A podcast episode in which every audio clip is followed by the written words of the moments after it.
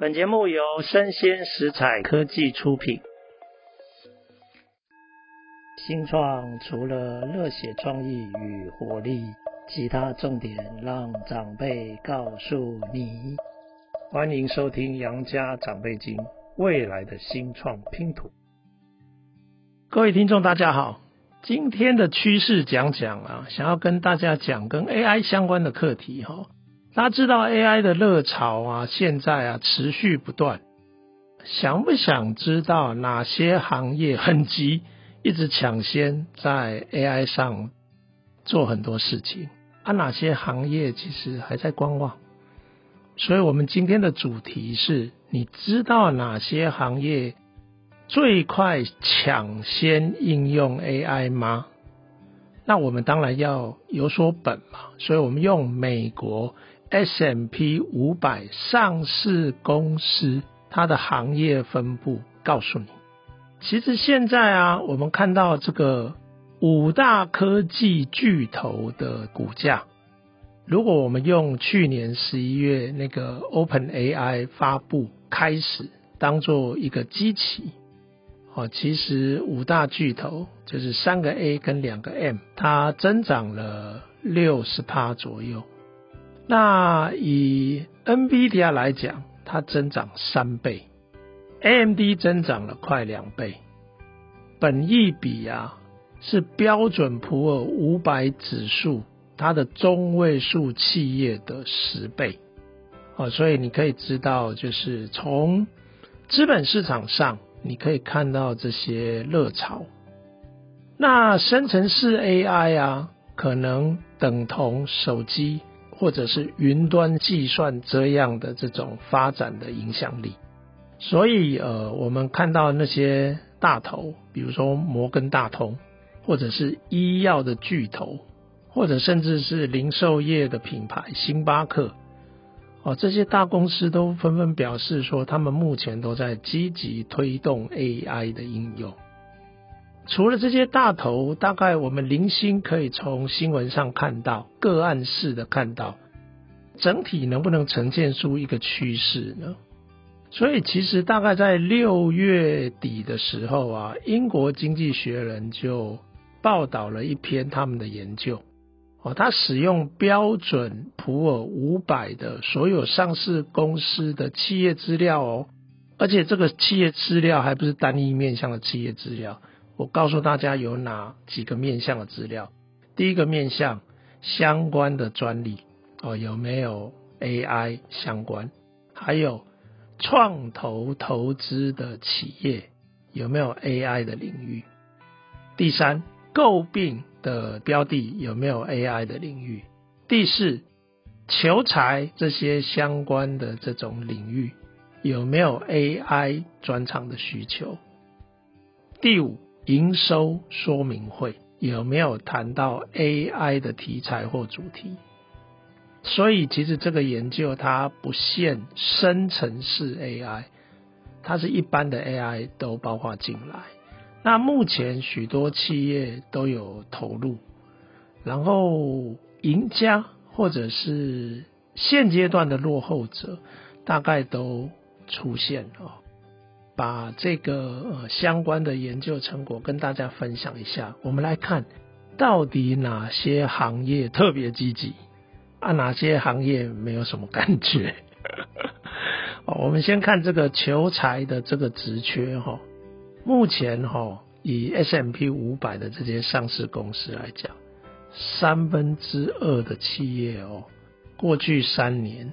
都有在求财的工作上提到 AI 专长的条件，然后五点三趴哦的求财职缺有提到 AI，其实过去三年的平均大概二点五趴了，但是现在的这个状况是五点三趴哦会提到。那行业别之中哦，个零售业你可以看到明显 AI 专长的这种人员的需求。从原本的三趴提高到十一趴，晶片制造业啊相关的比重从原本的九趴提升到十九趴，哦，快两成。所以大家可以知道，哎，行业别其实有些行业是特别特别的积极，一直在积极的寻求相关的专业人才。那大概有二十五趴的创投，它的投资标的二十五趴四分之一跟 AI 有关。如果是疫情刚爆发的二零二一年的时候，它大概是十九趴跟 AI 有关哦，所以其实也有明显的增长。那如果跟上一季相比啊，在季营收说明会上。谈到 AI 的次数啊是倍增，然后过去三年，二零二零到二零二二的年间，半数以上的专利哦，就是这三年期间的这些专利，一半都有提到 AI。OK，所以其实这个 AI 的推动的确在某些面向看得出来，还蛮显著的哦。那 McKinsey 麦肯锡他讲，四分之三的生成式 AI 价值创造跟四类营运有关，也就是说，生成式的这个 AI 有四分之三的领域都用在四种营运的需求。第一个是研发，研发活动他们开始大量使用 AI。第二个是软体工程，AI 帮忙来。写基础程式哦，第三行销用 AI，因为很多数据的分析，他们用 AI 行销。第四是客服位，哦，用 ChatGPT 服务客户。那大型的企业啊，有内部资料库的哦，比如说这种大型的投资机构 Morgan Stanley 哦，或者是。SLB，它是一家油品服务的公司，他们都开始建置 AI 助理系统，也就是说，原本累积的这个资料库都再加上一个 AI 助理，哦，来提高他们使用的这种效率跟价值。那刚刚讲的五类指标，哦，就是专利，还有创投标的，还有诟病的标的。还有求财的这个需求，然后还有营收说明会，用这个五个指标哈，你可以做排序，然后再用平均值哦，可以来建构简单的整个计分系统哦，这个就很像是一个 AI 应用积极推展的一个计分系统。这个计分系统的前一百名企业。它的中位数的股价上涨十一 percent，哦，也就是说前一百名它的股价上涨状况不一。如果是一个中型分配，中位数的部分大概是上涨十一趴。那如果你看刚刚讲的那个五个指标的排序系统，最低得分的这个百分比的这个族群，它的股价完全没有增长。那名列前茅的企业啊，可以这样说，绝大多数都被矽谷公司主导。标准普尔五百的这个指数，广义的科技公司总共有八十二家，这八十二家里面有五十名，它名列 AI 计分的前百大。所以这一百大 AI 应用的公司里面，标准呃普尔五百有。五十名都是我们的一般定义的科技公司，那第一名大家应该不难猜到嘛，哦，就是 NVIDIA，哦，它有三分之一的求才职缺都需要 AI 哦，三个人里面就要有一个是 AI 专长的人。那营收说明会提到 AI 的大概有两百次，我大概几乎没有一次不提。而其他的领先者，哦，像比如说 Amazon，它在这个百大排名里面三十四，也就是说 AI 应用最积极的排序三十四名。微软十二名，Google 更前面第三名。其实 Amazon、微软、Google 都是云端计算的巨头，诶，他们提供各类的 AI 工具，比如说 AI 模型训练啊，AI 软体服务等等。哦，这个已经都变成是他们的积极投入的兵家必争之地。除了刚刚讲的这个矽谷公司这些科技公司是 AI 的快速应用者之外，还有两类型的这种科技公司也是快速应用 AI 的产业。一个就是资料密集这种特性的产业，比如说保险业、金融服务业、健康服务的公司，这些都有非常庞大的客户资料。资料密集的公司，他们占 AI 计分排序前百大的四分之一，四家里面就有一家就是这一类特性的这种公司。以摩根大通来讲哦，一层的求才需求都提到 AI，十个人里面要有一个跟 AI 专长有关。那该公司也得到专家提供。投资服务建议的 AI 聊天机器人，哦，摩根大通。那健康服务公司啊，也有用 AI 来发现新药的，有的也用 AI 优化医疗服务的。那以美国的 FDA 哦，美国联邦政府食药领域的部门，它合可了九十七个这一类的 AI 相关机器系统。九十七个哦，但是二零一七年，如果我们回顾五六年前，它大概有二十六个，那现在有九十七个，上百个，也是大概四倍的增长。哦，那除了这一类的这种行业领域之外，第二个快速应用 AI 领域的高分群啊，包括其实最主要的都是他们认定自己会受 AI 重大冲击。显著冲击的行业，比如说汽车业、电信业、媒体业、零售业。那目前在这百大之中啊，也有十三家这一类的行业。其实福特、GM、Tesla 为例，电动车跟无人驾驶都是高度应用 AI 的市场领域。那零售业的话，比如说像 Nike。他二零二一年哦，他有申请三 D 的训练模型。那他的电商的成长，利用 AI 来获取更多的客户数据。比如说像 PNG，正在申请这个 AI 相关的专利，他利用 AI 判读消费者皮肤跟头发的状况哦。然后他利用 AI 来建议他的产品相关的服务，AI 可以判断消费者的皮肤跟头发状况，然后 PNG 提供一些产品跟服务的建议。那以产业普遍性 AI 应用来说，哈，加州大学有一个研究公布，科技公司是最受影响，因为城市的撰写啊。最适合这种生成式 AI，ChatGPT 投入。那哪些行业最不受影响呢？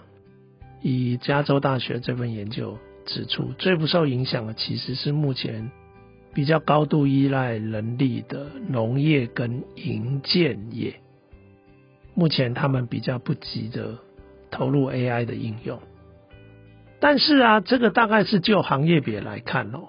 即使在行业别之中，在行业内也有一些企业之间的差距。也就是说，高度运用的产业，像刚刚讲的保险业啊、健康服务业啊，它企业之间其实也有一些显著的差距。比如说，标准普尔五百上市公司中有七十家，刚刚讲的这些。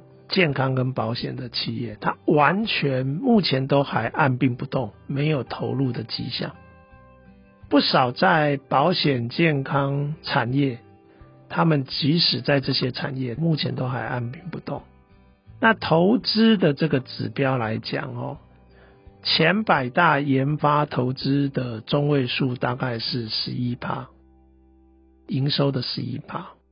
那最低的百大其实是零哦，中位数是十一趴，但也有零的这个投资。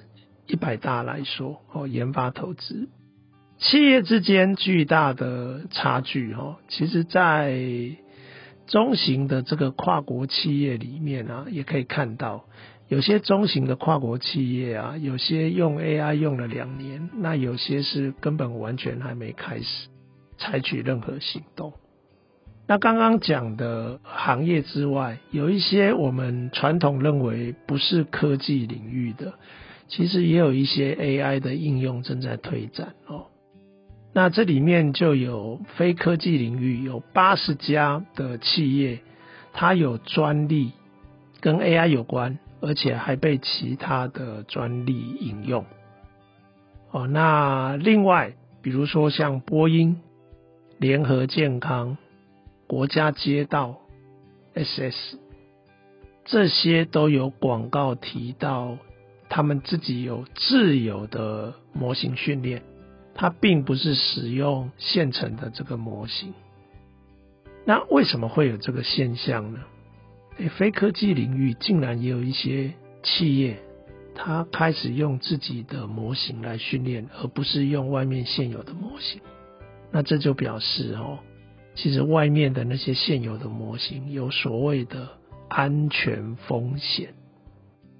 举例来说，哈，今年五月的时候，Samsung 他就发现，哎，员工有上载哦，他们公司 Samsung 认为是敏感性的城市到 ChatGPT。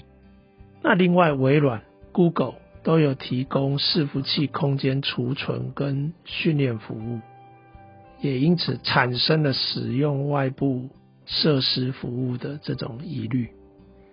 Samsung 他就开始。自行训练 AI 模型。那苹果跟摩根大通已经禁用或限制 ChatGPT 的使用哦。Apple 跟摩根大通都已经禁用了。啊，这些法律的这种风险哦，就包括你看我举几个最近才发生的例子。你知道 OpenAI？果然逃不掉。其实，在之前的趋势讲讲，我也提过，OpenAI 已经被告违反版权法了。所以现在很多大公司都担心说：“诶，那 OpenAI 都被告，那我如果用 OpenAI，我不是也有可能会被告？”法律责任的风险哦，现在已经开始陆续都出现了。ChatGPT 也出现呃虚构案例法。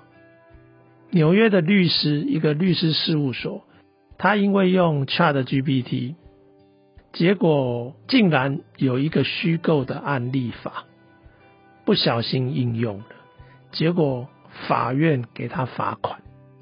也就是说，他用 GPT，然后不小心有一个虚构的案例法，他没有留意到，然后直接引用，结果法院发现，给他罚款。